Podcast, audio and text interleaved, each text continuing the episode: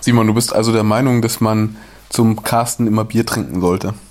Ja, das denke ich schon, ja. Und Kaffee.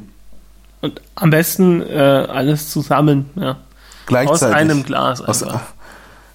kommt im Magen ja eh zusammen. Richtig, ist, ja- diese ganzen äh, Vorlieben mit unterschiedlichen Gläsern, das halte ich ja für spätrömische Dekadenz. Trinkt man dann das Bier warm oder den Kaffee kalt?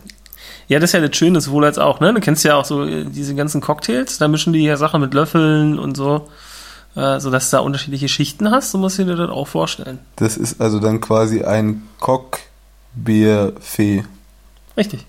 Vor Oder ähm, allem eine ein- Fee am Ende. Das hat wahrscheinlich auch die gleiche Wirkung wie von einer Fee, geküsst zu werden. ja, sozusagen. Ja. Offenbart, meine Damen und Herren, offenbart der bärtigste Biblecast im Web jetzt auf deinen Ohren.